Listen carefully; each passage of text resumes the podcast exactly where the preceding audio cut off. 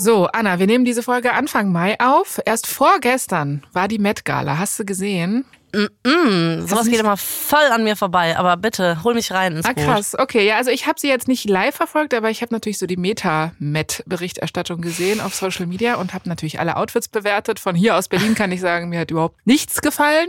Also wirklich kein einziges Outfit. Und es gab auch so eine kleine Kakerlake, die da immer diesen äh, Red Carpet auf der Met Gala lang gekrabbelt ist. Die fand ich gut und ich dachte so, echt? Ja, das Thema war ja auch Karl Lagerfeld und ich dachte so, oh mein Gott, eine Karl Kalake. Karl Kalakelfeld. Ja. Egal, also ich musste auf jeden Fall die ganze Zeit an letztes Jahr denken. Da ist unsere allerliebste Kim Kardashian ja in diesem Kleid von Marilyn Monroe angetanzt. Ne? Das war dieses Kleid, was Marilyn bei diesem berühmten Happy Birthday, ja. Mr. President, was sie da anhatte. Das haben yep. wir ja auch kurz in der Staffel zu Jackie O erzählt. Du erinnerst dich sicherlich. Ja, na klar. Großes Topic da. Genau, jedenfalls. Kim Kardashian soll dieses Kleid bei der letzten Met Gala komplett geschrottet geschrottet haben. Also oh hinten sind so die Perlen abgefallen, die Nähte sind so aufgelockert. Sie sagt, nee, hat sie nicht gemacht. Es sah sehr deutlich so aus, als wäre es einfach zu klein gewesen für sie. das aber, war das Originalkleid. Das war das Originalkleid, was sie quasi aus dem Museum angezogen und über ihre, ja, ich sag jetzt mal anderen Kurven als die von Marilyn ja. Monroe äh, gezogen hat. Sie hat dafür auch richtig krass abgenommen, also alles sehr ungesund und äh, sehr unnötig irgendwie auch. Und das alles hat mich dann auf Marilyn Monroe gebracht und ich habe an sie gedacht und ich dachte mir so, wie würde die das wohl finden, dass Kim ihr Kleid vielleicht geschrottet hat? Und dabei ist mir aufgefallen, ich habe Marilyn Monroe zwar visuell natürlich genau vor Augen, aber ich weiß genau nichts über sie. Und ich habe mir wirklich auch bis jetzt noch nie Mühe gegeben, sie tiefer zu verstehen. Also Marilyn ist für mich einfach wie so eine Art Leinwand gewesen. Ne? Also so die Aphrodite der 50er, roter Lippenstift, platinblonde Haare. Aber das war's dann halt auch schon. Darf ich was ganz Peinliches zugeben an der Stelle? Bei mir immer, ja. Das hört ja keiner zu sonst. Weil ich dachte tatsächlich lange Zeit, natürlich äh, jetzt nicht in den letzten zehn Jahren, aber so als bis Teenagerin, glaube ich, habe ich geglaubt, dass Marilyn Monroe eine Filmfigur ist. Also ich habe sie so. auch nicht als reale Person sozusagen wahrgenommen oder als echte Person, mhm. sondern ich dachte mal, das ist eine Figur aus einem Film. Aber das ist krass, weil das finde ich gar nicht so verwunderlich, weil sie wurde auch schon zu Lebzeiten so vermarktet. Mhm. Sie wurde als diese sexy, naive, ja fast schon so als diese Art erster Blondinenwitz vermarktet. Sie wurde auch lange ja. nicht richtig ernst genommen. Und je länger ich mich mit ihr beschäftigt habe, umso mehr habe ich gemerkt, dass Marilyn Monroe wirklich eine Kunstfigur war. Also ja. die natürlich alle lieben. Und die echte Norma Jean Baker, die war immer wieder auf der Suche nach einer Identität. Und was das mit einem Menschen macht, das kann man sich ja vorstellen. Los Angeles 1933. Auf der Leinwand vom Grauman's Chinese Theater sind die Schauspielerin Jean Harlow und ein namenloser Verehrer zu sehen. Harlows Kleid glitzert im Mondlicht. Ihre kurzen blonden Locken sind ausgebürstet und umrahmen ihr Gesicht wie so eine Art Heiligenschein. In der ersten Reihe vom Kino sitzt ein kleines Mädchen. Auch sie hat blonde Locken. Sie starrt hoch zu ihrem Idol und spricht jede einzelne Zeile mit. Psst. Ein paar Plätze weiter sitzt eine Frau, die wirft ihr einen bösen Blick zu. Aber Norma Jean, so heißt das kleine Mädchen, die bemerkt das nicht. Seit 8 Uhr morgens sitzt sie in diesem roten Samtsessel. Mittlerweile ist schon früher Nachmittag. Das hier ist das dritte Mal, dass die kleine Norma Jean sich den neuesten Film von Jean Harlow in voller Länge ansieht. Sie weiß, dass sie Ärger kriegen wird, wenn sie irgendwann nach Hause kommt. Wir sind Kirchgänger, keine Kinobesucher, sagt ihre Pflegemutter immer. Aber in der Kirche fühlt sich Norma Jean nie so wie hier im Kino. Hier fühlt sie sich aufgeregt, lebendig, als ob sie mit etwas verbunden wäre, das viel, viel größer ist als sie selbst. Sie stellt sich vor, ein Filmstar zu sein. Wie wäre das wohl? So schön, begehrt, verehrt. Egal, wo sie hingehen würde, als Filmstar würde sie überall hingehören.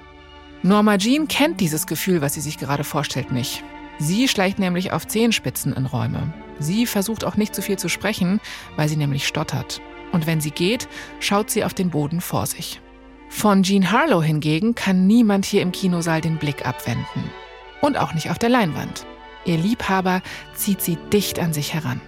Norma Jean wünscht sich, sie könnte selbst ein Teil des Films sein und ihn am besten auch nie wieder verlassen. Sie ist sich sicher, dass ihre Pflegemutter sie bestrafen wird, wenn sie nach Hause kommt. Wahrscheinlich sogar mit dem Gürtel. Die Pflegemutter wird mit ihrer bestimmten, nüchternen Stimme sagen, Wenn die Welt untergehen würde, während du einen Film schaust, würdest du direkt in die Hölle kommen. Aber als Jean Harlow ihren Kopf zurücklegt und auf einen Kuss von ihrem Verehrer wartet, denkt Norma Jean, dass es keinen anderen Ort gibt, an dem sie lieber wäre als hier. Sogar wenn die Welt dabei untergeht. Denn während sie auf die Leinwand starrt, spürt Norma Jean, wie etwas in ihr wächst. Das Gefühl, dass das Leben, ihr Leben, endlich beginnen könnte.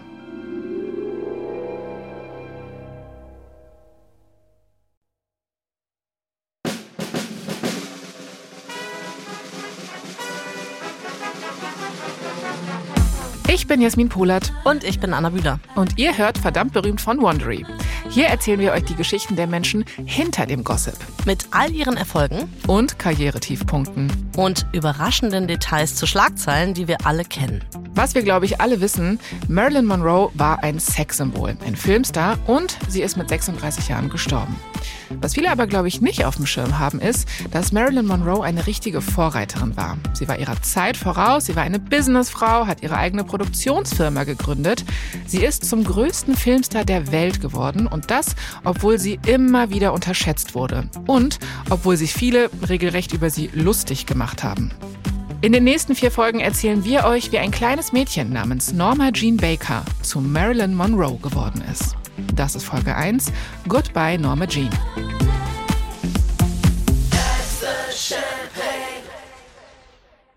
In den nächsten Jahren wird Norma Jean Baker immer wieder in ihr Kino, also ins Grauman's Chinese Theater, zurückkehren. Zu Hause ist es auch nicht besonders schön. Norma Jean wird immer wieder zwischen Pflegefamilien, Familienfreunden und Waisenhäusern rumgereicht. Für kurze Zeit lebt sie auch bei ihrer leiblichen Mutter Gladys, aber das geht nicht lange so. Gladys ist nämlich psychisch krank und kann sich nicht um die kleine Norma Jean kümmern. Gladys schließt sich nachts meist im Badezimmer ein und weint sich in den Schlaf, also ist Norma Jean bald wieder im Waisenhaus. Aber hier, in diesem Kino, in ihrem Kino, ist Norma Jean wirklich zu Hause. Aber das Wichtigste ist, dass die Filme Norma Jean Hoffnung geben. Die Frauen auf der Leinwand wollen Aufmerksamkeit und Respekt und sie bekommen ihn. Und sie denkt sich jetzt so, wenn sie sich nur intensiv genug mit ihnen beschäftigt, lernt Norma Jean vielleicht, wie sie das selbst auch hinbekommt. Also studiert Norma Jean ihre Lieblingsschauspielerinnen so, wie andere Kinder in ihrem Alter Englisch und Mathe lernen. Norma Jean achtet genau darauf, wie Mae West aus dem Mundwinkel spricht, wenn sie zu Cary Grant sagt, warum kommst du nicht mal hoch zu mir? Sie prägt sich ein, wie Claudette Colbert in Cleopatra trotzig den Kopf zurückwirft, wenn sie lacht. Und von Jean Harlow lernt sie die unschlagbare Kombi aus sarkastischem One-Liner, gefolgt von einem verführerischen Schmunzeln. Im Waisenhaus übt Norma Jean ununterbrochen ihre Schauspielerinnen-Imitation. Sie ahmt Colberts Lachen nach, während sie abwäscht. Sie übt Schmunzeln im Spiegel, wenn sie sich für die Schule fertig macht. Und sie murmelt, warum kommst du nicht mal hoch zu mir? Aus dem Mundwinkel, während sie babysittet. Wow, fünf von fünf Sternen für diese Babysitterin. Ja. Bisschen weird, oder? Aber okay. Ja, die anderen Kinder im Waisenhaus halten Norma Jean auch für seltsam, so ein bisschen weird und verträumt.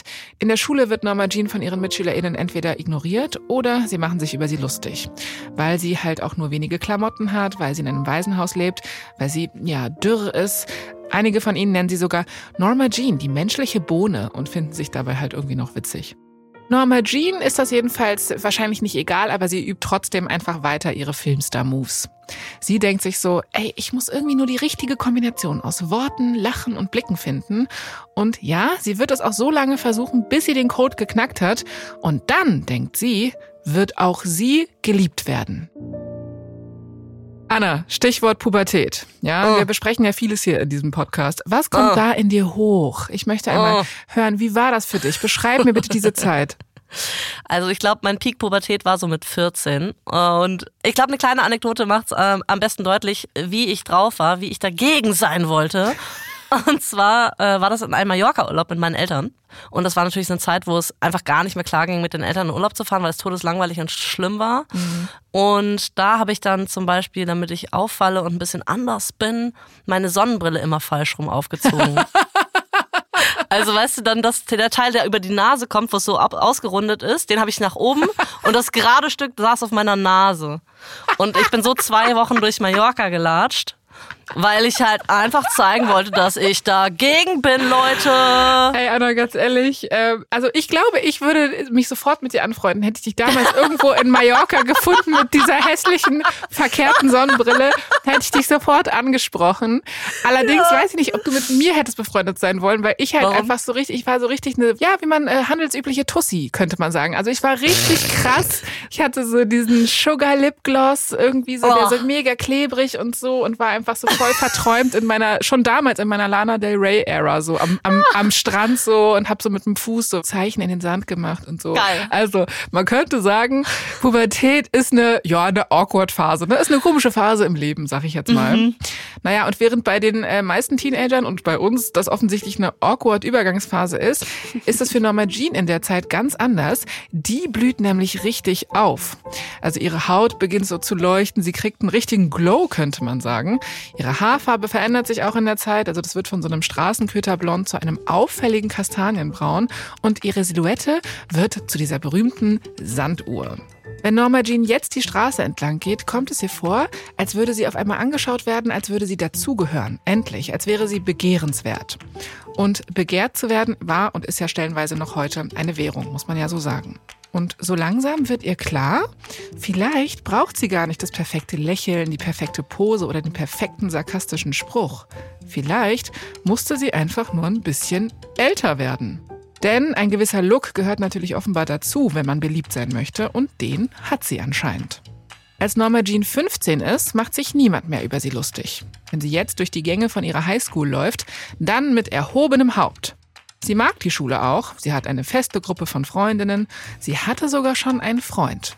Und zum ersten Mal in ihrem Leben hat Norma Jean das Gefühl, dass sie genau da ist, wo sie hingehört.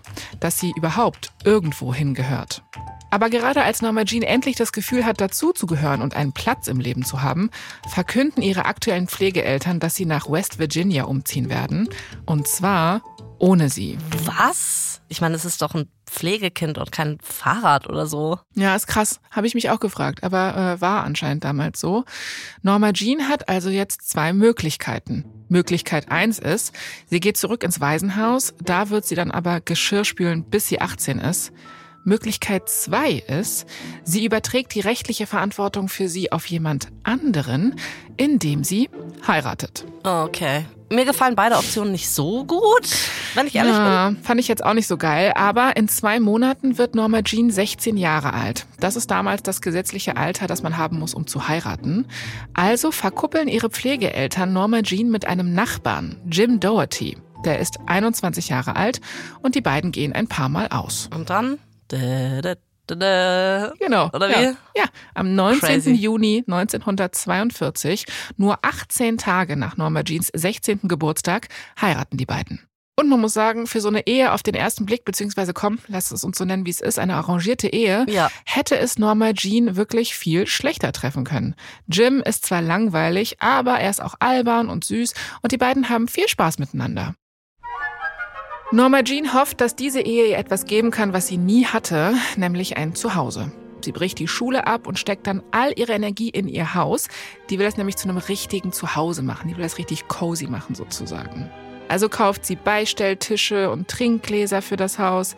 Sie bringt sich selbst das Kochen bei. Halt so Ehefrauen-Poster-Wife-Things aus den 40ern. Innerlich wartet Norma Jean dabei die ganze Zeit auf dieses schöne Gefühl, das sie als Kind hatte, wenn sie im Kino saß. Dieses Gefühl, dass das Leben endlich beginnt. Aber dieses Gefühl will sich nicht einstellen. Also wartet Norma Jean weiter. Knicken, falten, stopfen, überprüfen, wiederholen. Knicken, falten, stopfen, überprüfen, wiederholen. Es ist 1944 in der Radioplane Flugzeugfabrik in Burbank, Kalifornien. Der Zweite Weltkrieg ist in vollem Gange. Die 18-jährige Norma Jean Doherty, ja, so heißt sie jetzt nach ihrer Heirat, ist wie viele andere dabei, die Truppen zu unterstützen. Während ihr Mann Jim in Übersee kämpft, hat sie sich zum Packen von Fallschirmen gemeldet. Jeden Tag heißt es für sie jetzt also stundenlang knicken, falten, stopfen, überprüfen, wiederholen. Knicken, falten, stopfen, überprüfen, wiederholen. Es ist eine anstrengende Arbeit, es gibt wenig Pausen, aber heute ist der Vibe in der Fabrikhalle irgendwie anders. Die Frauen um Norma Jean herum, die tuscheln. Es geht um einen Armeefotografen, der heute zu Besuch ist. Der reist durchs ganze Land und macht Fotos von Frauen am Fließband, um die Moral der Soldaten zu stärken, sozusagen. Und heute ist er hier und er macht Fotos von den Frauen hier in der Flugzeugfabrik. Norma Jean kann das Blitzlicht in der Ferne hören. Der Fotograf geht das Fließband entlang und macht von jeder Frau ein Foto. Manchmal hält er aber auch an und macht so zwei oder drei Aufnahmen. Die Frauen strahlen in die Kamera, als würden sie gerade zur Miss America gekrönt werden. Als der Fotograf näher kommt, hält Norma Jean den Atem an. Boah, ausgerechnet heute trägt sie ihr langweiligstes Outfit, so ein grünes Oberteil, eine graue Hose. Naja, daran kann sie jetzt nichts mehr ändern, aber eine Sache kann sie noch tun. Norma Jean scannt die Fenster im Raum und guckt, von wo die Sonne reinscheint. Ah, ja, okay. Sie bleibt weiter in ihrem Packrhythmus, knicken, falten, stopfen und dreht den Kopf ein bisschen nach links. Ein Lichtstrahl trifft ihr Gesicht. Sie hält ihren Kopf schräg. Die Kamera blitzt. Norma Jeans Haut kribbelt. Sie spürt, dass das ein perfektes Foto war. Aber wird er noch eins machen? Der Fotograf tritt einen Schritt von ihr zurück und senkt seine Kamera wieder. Norma Jean ist enttäuscht. Aber der Fotograf justiert nur sein Objektiv. Er richtet seine Kamera wieder auf und hält auf sie drauf. Und dann? Norma Jean versucht, ernste Miene zu bewahren, aber sie bricht in ein breites Grinsen aus. Sie lacht so peinlich berührt und dem Fotografen gefällt das. Er bleibt bei Norma Jean hängen und fotografiert danach keine andere Fabrikarbeiterin mehr. An diesem Tag wird Norma Jean seine Muse. Und Norma Jean genießt jeden Moment davon. Endlich hat sie wieder dieses Gefühl, das sie so vermisst hat, das beim Wohnungseinrichten und bei diesem Hausfrauenleben nicht gekommen ist. Dieses Gefühl, als würde sie am Anfang von etwas Großem stehen. Und Norma Jean wird alles tun, um dem immer näher zu kommen. In den nächsten Monaten bittet der Armeefotograf Norma Jean um weitere Fotoshootings. Sie ist irgendwie anders als alle Models, mit denen er bisher gearbeitet hat. Sie posiert nicht einfach und geht nach Hause. Nee, sie sieht sich alle Negative an und vergleicht die Fotos. Sie fragt sich, warum ist das so gut und das hier schlecht? Was hätte ich da anders machen können? Sowas beschäftigt sie. Norma Jean ist eine Perfektionistin. Sie will, dass jede Aufnahme von ihr sitzt. Und ihr Perfektionismus zahlt sich aus, könnte man sagen. Sie kriegt nämlich auch bei anderen Fotografen Modeljobs. Sie bekommt einen Agenten. Sie kommt sogar auf einige Zeitschriftencover.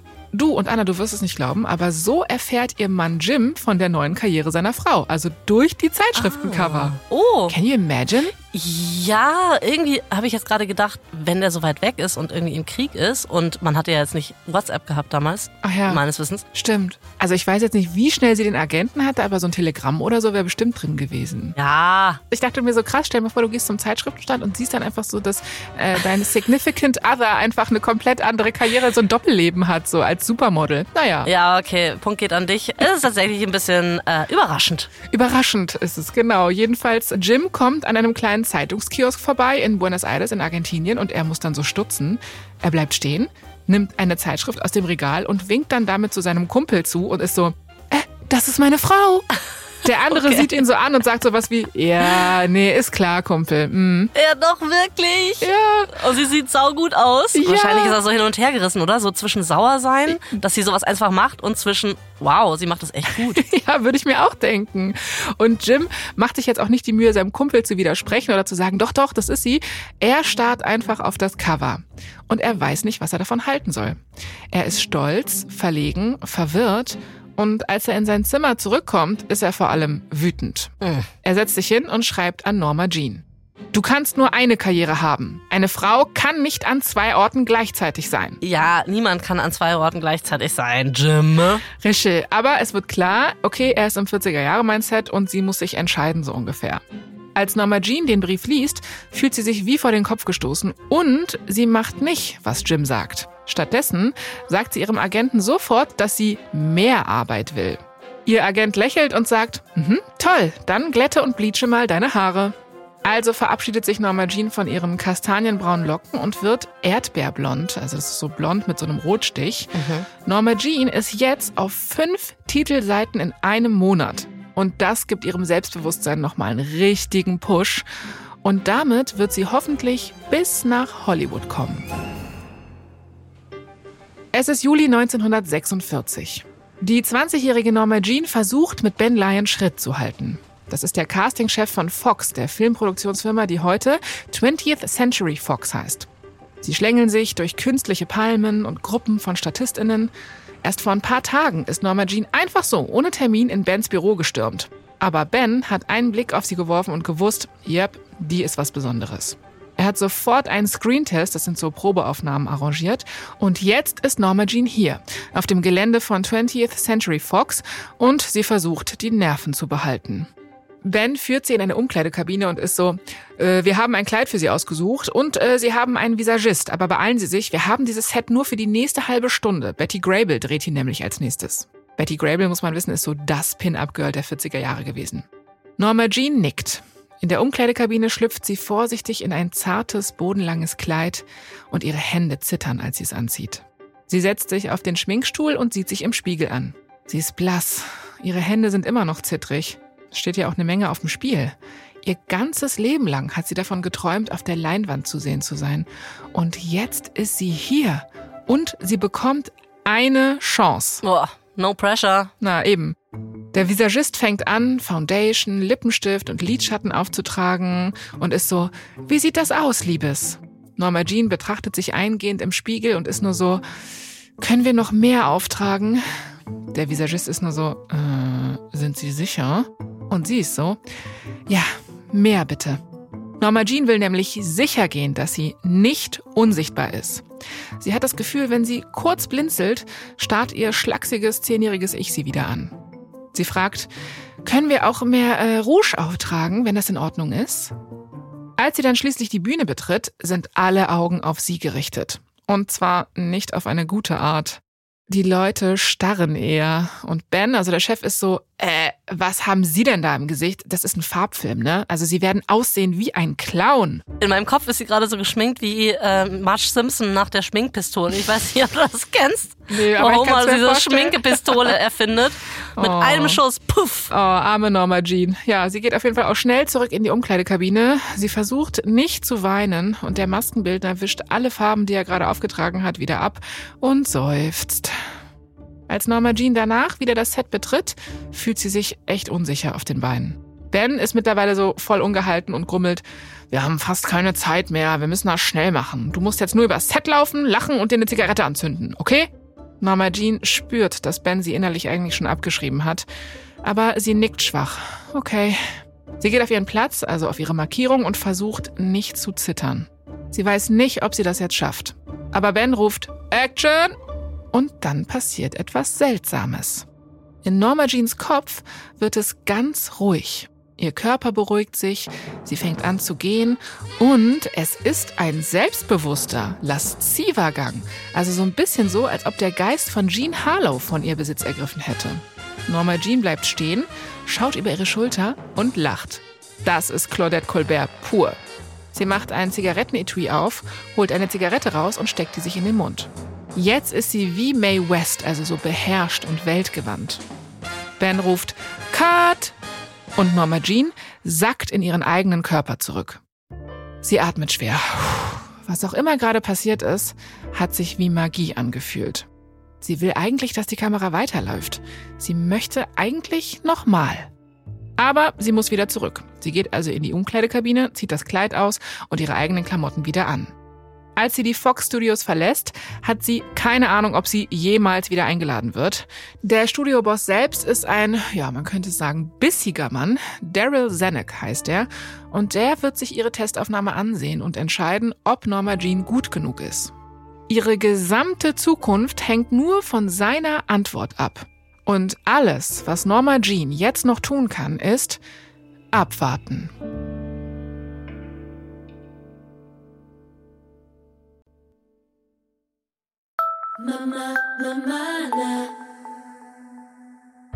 Es ist der 26. August 1946 und Norma Jean läuft so schnell sie kann auf ihren hohen Absätzen zu Ben Lyons Büro. Oh, das hört sich aber an, als hätte dieser Daryl Zanuck, der Chef, da Ja gesagt, oder? Ja, hat er aber nicht. Noch nicht. Kurz nach dem Screentest hat Ben sie angerufen und gesagt, Zanuck sei bereit, ihr eine Chance zu geben, eine sechsmonatige Probezeit. Aber es gibt ein Problem. Deshalb platzt Norma Jean jetzt in Bens Büro und ist außer Atem. Also, was ist es? fragt sie. Das Problem? Norma Jean, sagt Ben. Sie wartet darauf, dass er weiterredet, aber er redet nicht weiter. Äh, Verstehe ich nicht, sagt Norma Jean. Ich meine, Norma Jean ist das Problem. Ihr Name. Es lässt sie wie das Mädchen von nebenan klingen. Fox wird ihnen keinen Vertrag anbieten, wenn sie den nicht ändern. Wie wäre es mit Marilyn? Man merkt, dass Ben darüber nachgedacht hat. Norma Jean spricht es laut nach. Marilyn. Sie findet es nicht schlecht. Aber dann wird ihr etwas klar. Äh, und muss ich auch meinen Nachnamen ändern? Ben ist so. Nee, also du kannst Doherty nicht behalten. Da wird ja keiner wissen, wie man das buchstabiert. Norma Jean setzt sich hin. Damit hat sie überhaupt nicht gerechnet, dass sie sogar ihren Nachnamen aufgeben muss. Aber jetzt ist sie schon so nah dran. Da wird sie ganz bestimmt nicht zulassen, dass zwischen ihr und diesem Vertrag ein Name steht. Also fragt sie, wie wäre es mit Monroe? Das ist der Mädchenname von ihrer Mutter. Ben und Norma Jean sprechen den Namen zusammen laut aus. Marilyn Monroe. Marilyn Monroe. Es klingt gut. Es klingt richtig. Kurz darauf verliert Norma Jean Doherty ihren Nachnamen und zwar doppelt, wenn man so will. Sie reicht nämlich die Scheidung von ihrem Mann Jim ein. Du siehst mich an der Stelle nicht schockiert, Jasmin. Irgendwie habe ich es kommen sehen. Ja, hätte man vermuten können. Ich sag mal so, da scheinen einfach unterschiedliche Lebensentwürfe aufeinander zu treffen. Ich meine, er will, dass sie zu Hause bleibt und sie will vor die Kamera bzw. bei Fox bleiben. Und das geht nicht zusammen. Es ist jetzt für sie an der Zeit, sich von ihrem Leben als Norma Jean zu verabschieden und ihr neues Leben zu beginnen als Marilyn Monroe. Jetzt, wo Norma Jean zu Marilyn geworden ist, kann sie sich endlich auf eine Sache konzentrieren, nämlich ein Star werden. Marilyn, und so werde ich sie übrigens ab jetzt die ganze Zeit nennen, macht sich sofort an die Arbeit. Sie hat genau sechs Monate Zeit, um sich bei Zanuck, diesem kratzbürstigen Studioboss, zu beweisen. Marilyn kommt jeden Tag zum Studiogelände, sogar an Tagen, an denen sie gar nicht selbst vor der Kamera steht. Damals haben die Studios so Kurse angeboten für SchauspielerInnen, die bei ihnen unter Vertrag stehen. Und Marilyn meldet sich für alle an. Also Gesangsunterricht, Sprechunterricht, Tanzunterricht und sogar Fechten. Und wenn sie gerade nicht in irgendeinem Kurs ist, unterhält sie sich mit jedem, der ihr über den Weg läuft, so ungefähr, egal ob die Person will oder nicht. Sie treibt sogar mal einen Visagisten in die Enge und fragt ihm so Löcher in den Bauch von wegen, welche Art von Foundation verwenden Sie für Schwarz-Weiß-Fotografie und wie ist das bei einem Farbfilm? Oder sie schaut im Pressebüro vorbei und fragt so Sachen wie, warum bekommen manche Stars so viel mehr Publicity als andere? Woran liegt das? Das würde ich auch gern wissen. Ja, Ben ist beeindruckt. Er sieht, wie besonders Marilyn ist, aber es ist ja leider nicht Ben, den sie überzeugen muss. Es ist der schwierige Studioboss Zanuck. Das ist der Mann, der der Welt Shirley Temple geschenkt hat. Der ist quasi der Filmmogul zu der Zeit, hat unendlich viele Klassiker geschaffen, also an dem kommt man nicht vorbei. Zanuck ist zwar nur 1,50 groß, aber seine Persona ist quasi larger than life. Er stapft zum Beispiel mit einer Zigarre im Mund durch das Studiogelände und brummt so Sätze wie Sagen Sie nicht ja, bevor ich zu Ende gesprochen habe. Von meinem inneren Auge formt sich gerade so ein Bild von so Carter Carlo, der über dieses Studiogelände geht. Ich weiß nicht, ob du den kennst. Ich kenne den und das, ich glaube, es passt sehr, sehr, sehr gut. Oder auch einfach Garfield. Ja. Ja. Jedenfalls, wenn Zenek an Marilyn vorbeigeht, schaut er sie nicht mal an. Also es ist, als wäre sie unsichtbar für ihn. Und für Marilyn ist es jetzt wieder wie damals, also bevor die Pubertät sie gehittet hat sozusagen, als sie klein war in der Schule. Zanuck scheint sie aber irgendwann doch zu bemerken. Er denkt sich nämlich hinter ihrem Rücken einen Spitznamen für sie aus. Und dieser Spitzname ist Strohkopf. Das ist ein sympathischer Kerl, dieser Zanuck. Also da muss man wirklich sagen, der hat das kleine Einmaleins des Businessmans gelernt. Man merkt, so richtig viel scheint er von ihr nicht zu halten. Zanuck sagt Ben, dass er nicht glaubt, dass Marilyn etwas Besonderes ist. Und, das ist das Krasse, Zanuck hält sie nicht mal für fotogen. Ah, äh, wegen Strohkopf äh, wollte ich noch mal kurz sagen. Äh, Spiegel. Ja, Spiegel, aber wirklich. Also vielleicht war sie damals so ein krasser Rohdiamant, man weiß es nicht. Also es macht heute nicht wirklich Sinn, wenn man an Marilyn Monroe denkt. Aber vielleicht sucht Zanuck auch nach einem anderen Typ Frau, also nach der nächsten Ingrid Bergman oder Lauren Bacall. Das sind ja die Frauen, die damals in Hollywood das große Geld verdienen. Und das sind eben so sehr glamouröse Frauen mit scharfen, markanten Gesichtszügen, könnte man sagen. Und Marilyns Aussehen ist eher ja, mädchenhaft. Also die hat so ein weiches Kinn und eine runde Nase. Das Einzige, was wir wissen, ist, dass Zanuck Marilyn während ihrer sechs Monate Probezeit in nur zwei Filmen mitspielen lässt. Und äh, die, sage ich jetzt mal, laufen eher unter dem Radar. Der eine heißt Dangerous Years und der andere heißt Scudderhoo, Scudderhey. Scooby-Doo. Da habe ich mal einen Ausschnitt mitgebracht von der einen Szene mit Marilyn. Hi, Red. Hi, Betty. Warte mal, das war's? Das ist alles, was sie sagt? Yep. Marilyn geht hinter der Hauptfigur entlang und sagt, Hi, Red. Das ist ihr einziger Satz im ganzen Film. Also Ach, man shit. sieht sie echt nur so im Vorbeigehen, so ein ganz kurzer Moment ist das. Aber gut, so fangen halt alle irgendwie an. Ne? Jeder fängt ja irgendwie auch klein an. Trotzdem. Ja, bei manchen geht's aber auch ab da nicht weiter und wahrscheinlich hatte Marilyn Angst davor. Richtig. Nachdem Marilyn also sechs Monate lang gesungen, getanzt und trainiert hat, kann sie jetzt kaum was an echter Screentime vorweisen. Und, tja, wenig überraschend, aber Zanuck will ihren Vertrag nach der Probezeit nicht verlängern. Marilyn ist am Boden zerstört. Sie bleibt zwei Wochen lang im Bett, sie isst nichts und sie ist wirklich nur am Weinen. Weißt du, dass ich so krass mitfühlen kann, gerade in diesem Moment? Ich wurde ja auch mal, äh, habe an der Schauspielschule vorgesprochen und wurde dann in der Endrunde, also so unter den letzten zwölf, noch abgelehnt. Oh no. Unerwartet, also für mich unerwartet. Und da ging es mir genauso. Aber das hat sich echt dann so gezogen. So zwei Monate, jeden Morgen. Okay, jetzt muss ich Wirklich? rausgehen und wieder in die Uni und dieses komische Fach studieren, was ich gar nicht will. Ah, man weiß auch Ja. gar nicht irgendwie, was dann schlimmer ist, ob man so im ersten Durchgang abgelehnt wird oder in der letzten. Das ist wirklich Ja, hart. das war so nah. Ich war so kurz davor, aber hat nicht geklappt. Und aus heutiger Sicht ist es auch okay so. Aber damals da ist eine Welt zusammengebrochen. Ja, das kann ich mir vorstellen. Aber irgendwann muss man halt weitermachen und deswegen rappelt sie sich auch irgendwann auf. Sie denkt sich, okay, das hier ist nur ein Rückschlag und zwar auch nur einer von vielen. Ich habe doch schon einige in meinem Leben durch. Wenn ich zehn Pflegefamilien und ein Waisenhaus überlebt habe, dann werde ich es auch überleben, gefeuert zu werden. Marilyn wischt sich die Tränen weg und überlegt, wie sie wieder in ein Studio kommen kann. 20th Century Fox ist ja nicht das einzige Filmstudio in der Stadt. Im Herbst 1947 fängt Marilyn an, in Hollywood auf Partys zu gehen. Ah, ich sehe die Strategie dahinter. Also sie will auf den richtigen Partys mit den richtigen Leuten chillen, so in der Art. Genau. Und ich muss ja Hm. sagen, Networking, es ist ja wirklich, wirklich wichtig. Vitamin B. über Partys und so scheint das wirklich gut zu funktionieren. Sie ist halt einfach immer noch eine No-Name-Schauspielerin, aber im Gegensatz zu all den anderen No-Names hat Marilyn ihre Hausaufgaben gemacht, wenn man so möchte. Wir dürfen ja nicht vergessen, dass sie bei Fox das PR-Team mit Fragen gelöchert hat. Marilyn weiß jetzt also, wie SchauspielerInnen die Partyszene nutzen müssen, um Aufmerksamkeit zu bekommen. Und die Formel dafür ist ganz einfach. Das Who is Who der Prominenz trifft sich in den Häusern der anderen und am nächsten Tag stehen in den Klatschspalten die Namen aller Anwesenden. Und wenn ein Promi für ein bisschen Ärger oder ein bisschen Drama sorgt, bekommt dieser Promi dann ein paar zusätzliche Zeilen. Und das kann alles sein, also von einem Streit mit der oder dem Liebsten über neue Techtelmechtel bis hin zu Verhaftung kann da alles dabei sein. Alles kann für ein bisschen Presse sorgen. Also wer kennt's nicht? Auf WG-Partys verhaftet werden. Hä, ständig, wo bist du denn unterwegs? Ja, anscheinend auf den falschen Partys, wo niemand verhaftet wird. Ja, ich wurde auf jeden Fall auch noch nie verhaftet. Das äh, höchstens wegen sexy, aber Ja. aber damals war es halt so, ne, schlechte Presse ist gute Presse und there's no such thing as bad PR. Das zählt ja heute noch, das stimmt. Ja, also zieht Marilyn los um die Häuser, wie man so schön sagt, und dabei wirft ein mächtiger Mann namens Joe Shank ein Auge auf sie.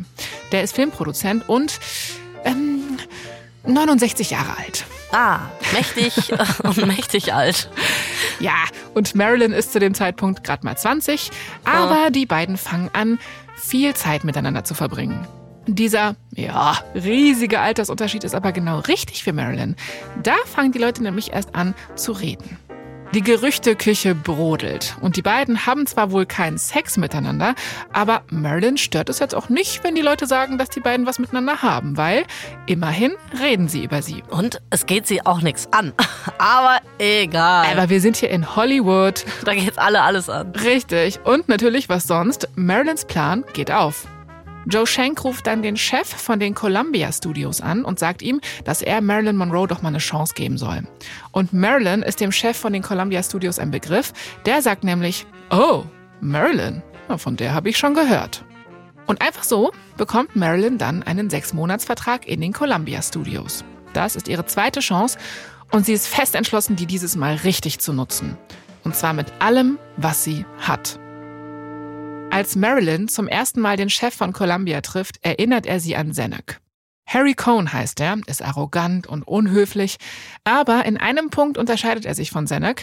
Cohn sieht Marilyns Potenzial und zwar sofort. Er sagt ihr, dass sie noch so ein bisschen unausgegoren ist, aber dass er ihr dabei helfen kann. Marilyn nickt zustimmend, sie ist jetzt zu allem bereit. Cohn mustert sie von oben bis unten, er kneift ein Auge zusammen und dann das andere. Und dann sagt er ihr, dass sie noch besser aussehen würde, wenn sie nur ein bisschen mehr Stirn hätte. Hä? Ja. Richtig hohe Stirn? Bis Ja, wohin? ja, also der Cohn, der will, dass Marilyn ihren Haaransatz nach hinten versetzt. Das Mhm. äh, geht damals mit einem sehr, sehr schmerzhaften Verfahren, das heißt Elektrolyse. Mhm. Ja, dabei werden die Haarwurzeln mit so Mini-Stromstößen entfernt. Also es ist so ein bisschen wie Lasern. Nur äh, zieht das bestimmt noch ein bisschen mehr. Aber alles egal. Marilyn ist sofort am Start. Sie macht mit. Alles klar, Haaransatz wird einfach verlegt. Das klingt so, als wäre so von Kalifornien bis nach New York. Der wird verlegt. Wie ein Stück Rasen, die auf, Klempner. wie ein Stück Rasen im Garten. So. Cohn sagt ihr auch, okay, äh, alles klar, aber deine Haarfarbe ist auch noch nicht richtig. Er mag ihr blond zwar, aber noch blonder wäre noch besser. Marilyn rennt also sofort zum Friseur und lässt sich die Haare heller färben. Als nächstes nimmt sie privaten Gesangs-, Tanz- und Sprechunterricht. Cohn bringt sie mit Top-TrainerInnen in Kontakt. Marilyn arbeitet also an ihrer Vocal Range, übt Pliés und Zungenbrecher. Und als Cohn glaubt, dass sie soweit ist, besetzt er sie als burleskes Chormädchen in dem Musical Ladies of the Chorus. Hier ist ein kleiner Ausschnitt für dich, Anna, aus Marilyns großer Nummer. Every baby needs a dad, dad, daddy. Could my dad, daddy be you? Ja, also ich, ich würde zumindest mal so festhalten an der Stelle. Es ist besser als dieses High Red. Der, Ja. der andere Auftritt von ihr. Stimmt. Trotzdem äh, überzeugt mich noch nicht zu 100 Prozent ihre Rolle. Ja. ja, genau. Aber man muss dazu sagen, ne, das ist erst Marilyns dritter Film. Also sie spielt schon eine der Hauptrollen. Das ist nicht schlecht. Marilyn hat das Gefühl, dass Columbia tatsächlich an sie glaubt. Und mit Harry Cohn im Rücken. Ja, wer weiß, wie schnell sie zum Star werden kann. Es ist 1948 in Los Angeles. Marilyn steht im Flur vor Harry Cohns Büro. Sie klopft an seine Tür. Von drin hört sie ihn rufen, herein. Sie lächelt.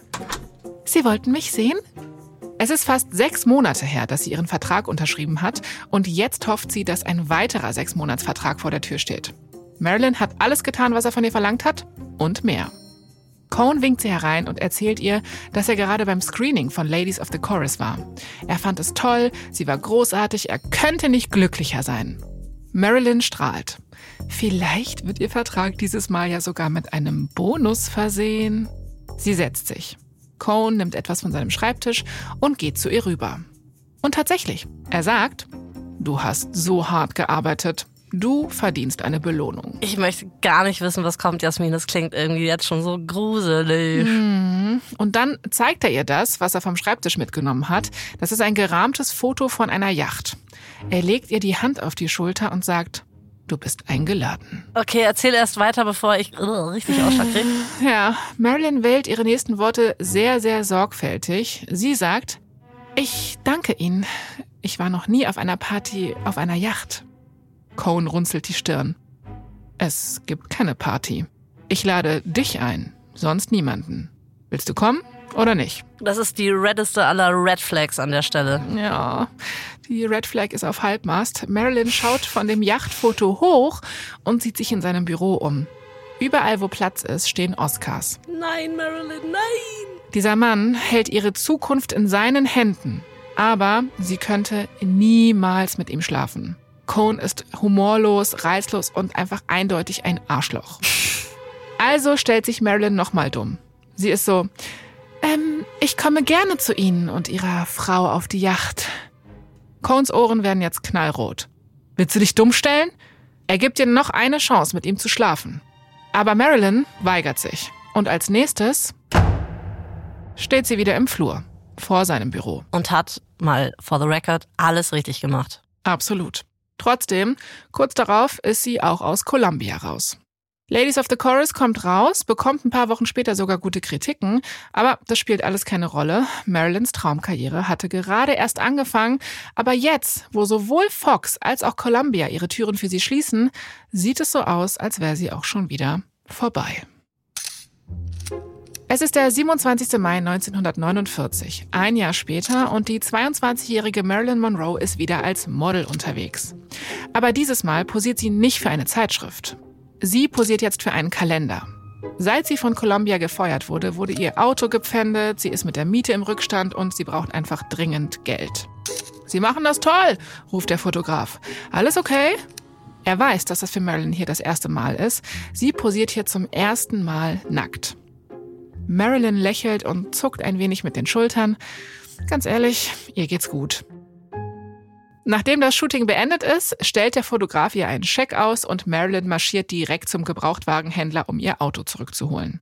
Das Auto braucht sie auch, weil sie muss halt weiterhin quer durch die Stadt fahren zu all den Vorsprechen. Sie mag pleite sein, sie mag auch immer noch ein No-Name sein, aber Marilyn weiß, wer sie ist. Sie ist ein Star in den Startlöchern. Im Laufe des nächsten Jahres bekommt Marilyn dann auch wieder ein paar kleine Rollen, aber das reicht nicht. Sie braucht mehr und sie ist bereit, sich so sehr anzupassen wie nötig, um das zu erreichen. Sie geht zu einem plastischen Chirurgen, um sich ein Knorpelimplantat an der Kinnspitze einsetzen zu lassen. Sie hatte ja schon immer dieses runde Gesicht mit diesen weichen, mädchenhaften Zügen und hofft jetzt, dass diese kleine Veränderung ihr so einen kantigeren Kiefer verleiht, um all die anderen Gesichtszüge noch mehr hervorzuheben. Und wie wir ja schon gesagt haben, war das damals so eine Art Schönheitsideal auch von den anderen Filmstars. Marilyn hat eine Art Gefühl dafür entwickelt, was im Film funktioniert und ihr Gefühl liegt fast immer richtig. Das Implantat verändert ihr Gesicht gerade so weit, dass Castingdirektoren ihr mehr Beachtung schenken. Und sie nimmt die Texte, die sie liest, genauso ernst wie ihr Äußeres. Wenn sie ein Vorsprechen bucht, versucht sie alles, um das gesamte Drehbuch vom Film in die Finger zu bekommen, nicht nur die Szene, die sie bekommen hat, und studiert dann die Beweggründe ihrer Figur und stellt sich halt auch deren Hintergrundgeschichte vor. Also, sie kommt zu jedem Casting top vorbereitet. Und das zeigt langsam Wirkung. Ganz allein, ohne die Unterstützung von einem Studio, bekommt sie eine Rolle in John Hustons nächsten Film. Der arbeitet mit den besten SchauspielerInnen der damaligen Zeit zusammen. Humphrey Bogart, Lauren Bacall, also ne, die mit dem markanten Gesicht. Und jetzt auch Marilyn. Mhm. Als Marilyn diesen Houston beeindruckt, ist das also ziemlich gut. Obwohl ihre Rolle ziemlich klein ist, kommt sie mit auf das Filmplakat und auch im Trailer für den Film ist sie überall zu sehen. Das ist doch cool, oder? Wir sehen doch hier voll die Entwicklung von ihrem ersten Film High Red mhm. zu ähm, einem Film mit etwas mehr Sprechanteil bis ja. hin zum Trailer und Filmplakat. Richtig gut. Also sie macht sich. Ja, und pass auf, dieser Erfolg bringt ihr noch eine weitere Rolle in einem Prestigefilm ein. All About Eve heißt er, mit Betty Davis in der Hauptrolle. Marilyn spielt Miss Caswell. Das ist eine schrullige, aber ehrgeizige Schauspielerin, die am Arm eines einflussreichen Theaterkritikers auf einer Party aufkreuzt. Sie hat nur einen ganz kleinen Auftritt, aber Marilyn nutzt jede Sekunde. Oh, waiter. That isn't a waiter, my dear. That's a butler. Well, I can't yell, oh, butler, can I? Maybe somebody's name is Butler. Nach diesem Auftritt ist Marilyn ein sogenannter Rising Star. Das kann selbst der bissige kleine Zanuck von den Fox Studios nicht leugnen. Also lädt er Marilyn wieder ein. Fast vier Jahre, nachdem er sie rausgeworfen hat. Und er zahlt ihr 500 Dollar die Woche. Er versteht zwar immer noch nicht, warum die Leute sie so toll finden, aber Zanuck kann Trends erkennen und Marilyn liegt im Trend. Es gibt nur ein Problem. Und zwar den Nacktkalender, für den Marilyn posiert hat. Oh, den hatte ich schon wieder völlig vergessen. Natürlich. Ja, man sollte jetzt eigentlich denken, es ist total egal, aber wir sind in einer anderen Zeit. Und wenn zu viele Leute bemerken, dass der neueste Star von Fox dieselbe Person ist wie die Miss Januar von diesem Nacktkalender, könnte das alles ruinieren.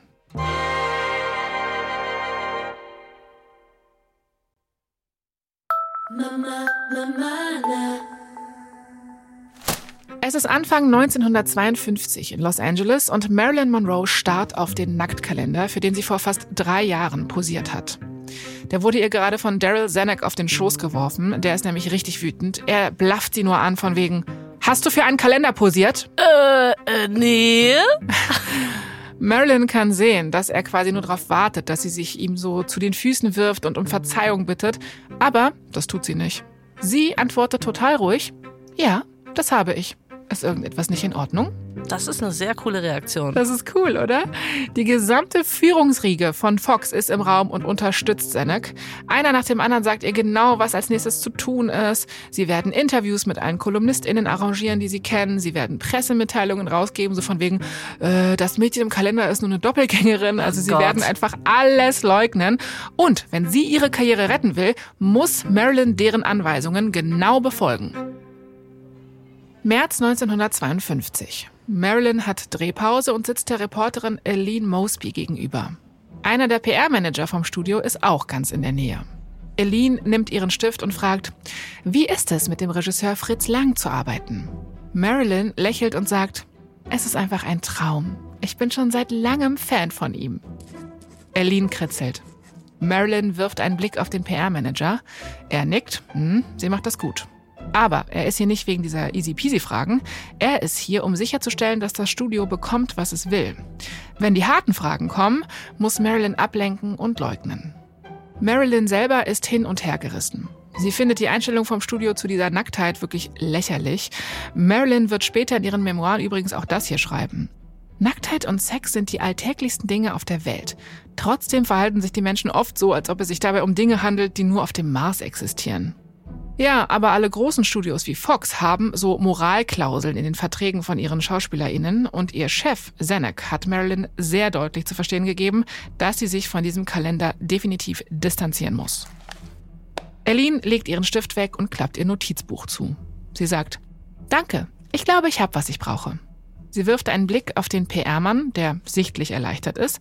Dann wirft sie Marilyn einen langen Blick zu und fragt, ob Marilyn ihr den Weg zur Damentoilette zeigen kann. Natürlich, sagt Marilyn.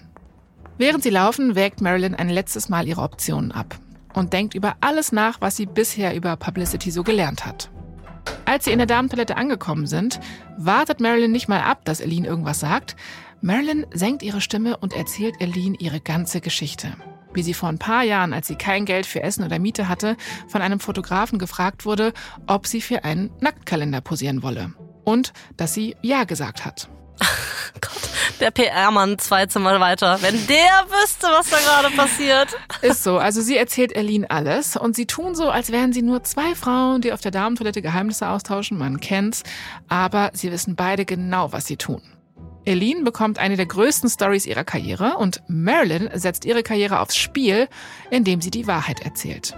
Und das ist in Hollywood, wo es halt darum geht, Fantasie und Träume zu verkaufen, ein No-Go. Am 13. März 1952 titelt der Los Angeles Herald Examiner damit. Marilyn Monroe gibt zu, dass sie die nackte Blondine auf dem Kalender ist. Ich möchte Xanax Gesicht sehen. Der ist bestimmt, äh, hat alle Farben angenommen. Rot, weiß. Ja, also Zenek ist auf jeden Fall wütend. Er ist nämlich überzeugt, dass die Öffentlichkeit das niemals dulden wird. Die ganze Welt wird sich seiner Meinung nach gegen seinen Star, gegen Marilyn wenden. Was zum Teufel hat die sich dabei gedacht? Aber es stellt sich heraus, dass Marilyn genau gewusst hat, was sie da auf der Damentoilette tut, weil im Gegensatz zu Zanuck hat Marilyn sich eben an die allererste Publicity-Regel erinnert, nämlich es gibt keine schlechte Presse. Und ich finde es wirklich einen richtig krassen, aber auch wirklich sehr, sehr smarten Move von ihr. Ja, also so richtig viel Angst, was irgendwie ihre Karriere angeht, hatte sie da in dem Moment wahrscheinlich nicht, beziehungsweise Sie wusste wahrscheinlich einfach, dass es richtig ist. ja und Für ihre Karriere auch. Aber eine kleine risky Person, das finde ich ganz Ja. gut. Ja, auf jeden Fall mutig. Zeitungen im ganzen Land und später in der ganzen Welt greifen die Story auf und das Gute ist, sie legen das Marilyn wohlwollend aus. Sie geben quasi Marilyns Worte wieder, ganz in ihrem Sinne. Also das hätte ja ganz einfach eine News werden können über eine junge Schauspielerin, die keinen Anstand hat, so ungefähr. Stattdessen ist es jetzt in den Zeitungen die Geschichte einer Frau, die vom Pech verfolgt wird und eben alles getan hat, was zum Überleben notwendig war.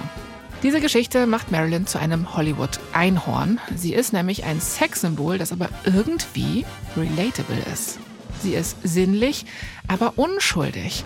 Sie ist jemand, der mit Schönheit gesegnet ist, aber gleichzeitig ein hartes Leben hinter sich hat. Männer und Frauen verlieben sich irgendwie gleichermaßen in sie. Ihre Fans überschwemmen die Fox-Poststelle mit 3500 Briefen pro Woche. Das sind übrigens fünfmal mehr als bei Betty Grable. Die war ja, wie gesagt, bisher der Topstar von dem Studio.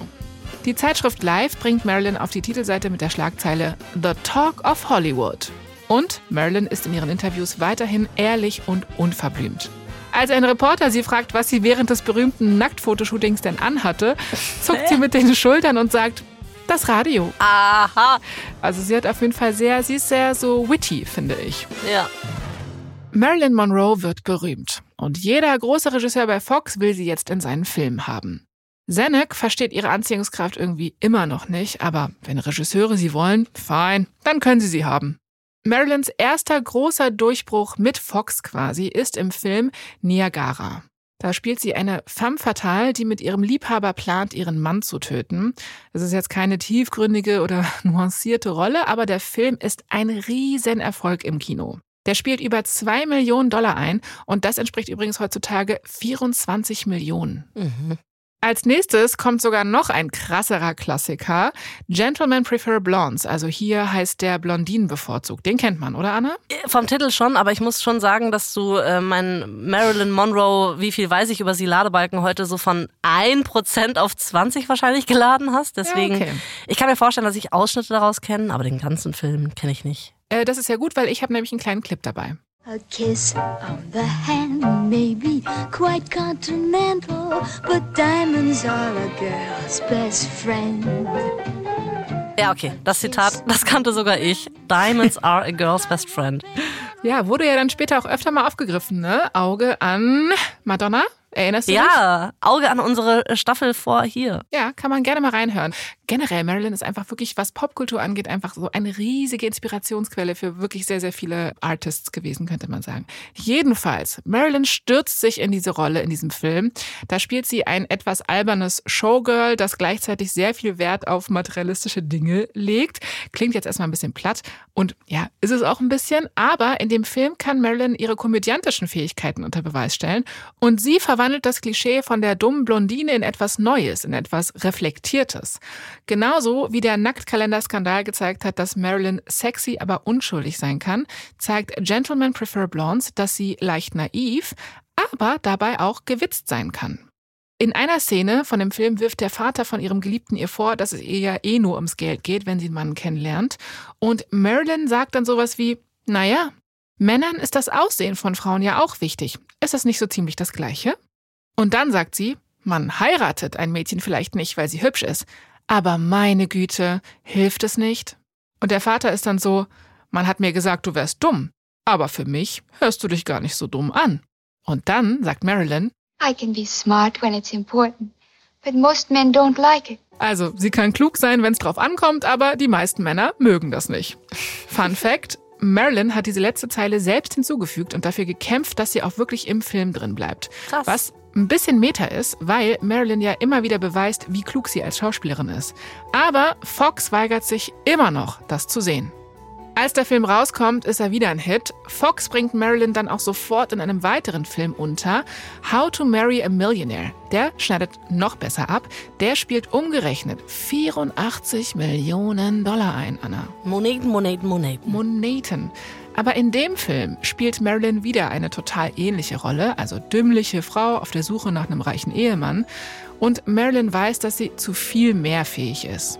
Sie hat's irgendwie satt, dass Fox ihre Rollen für sie auswählt und dass das dann auch immer die dummen Blondinen sind. Also fasst Marilyn sich ein Herz und sagt Zanuck, dass sie mehr will.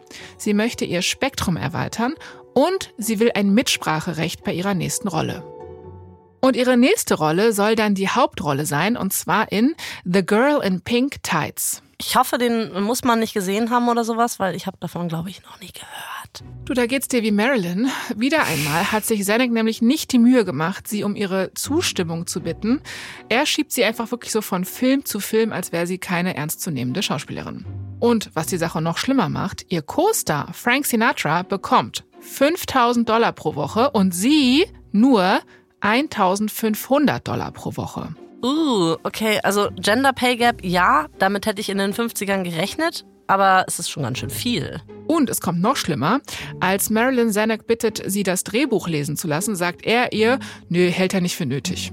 Also beschließt Marilyn, ne, sie hat die Faxdicke, sie geht nicht mehr zu den Meetings, sie geht nicht mehr ans Telefon, sie gibt der Presse zu verstehen, dass sie unglücklich ist und sagt der Presse das hier.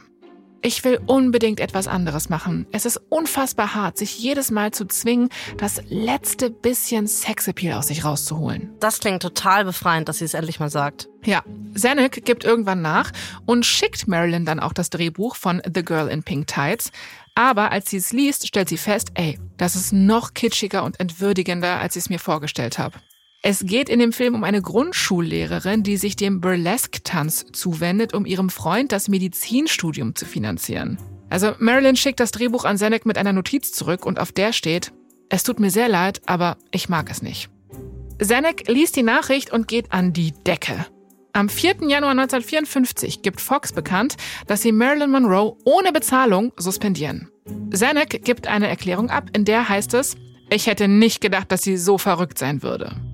Also er reagiert ganz rational, könnte man sagen.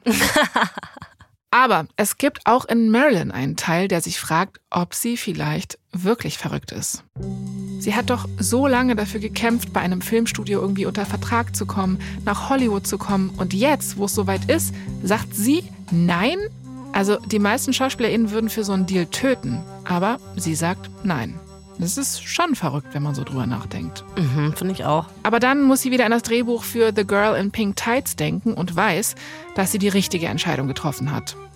Sie hat jetzt ja nicht so das allergrößte Schamgefühl, aber wenn sie diesen Film machen würde, würde sie sich auf jeden Fall schämen. Also wird sie standhaft bleiben. Und die Welt wird schon bald sehen, wer in Hollywood das Sagen hat. Daryl Zanuck oder Marilyn Monroe.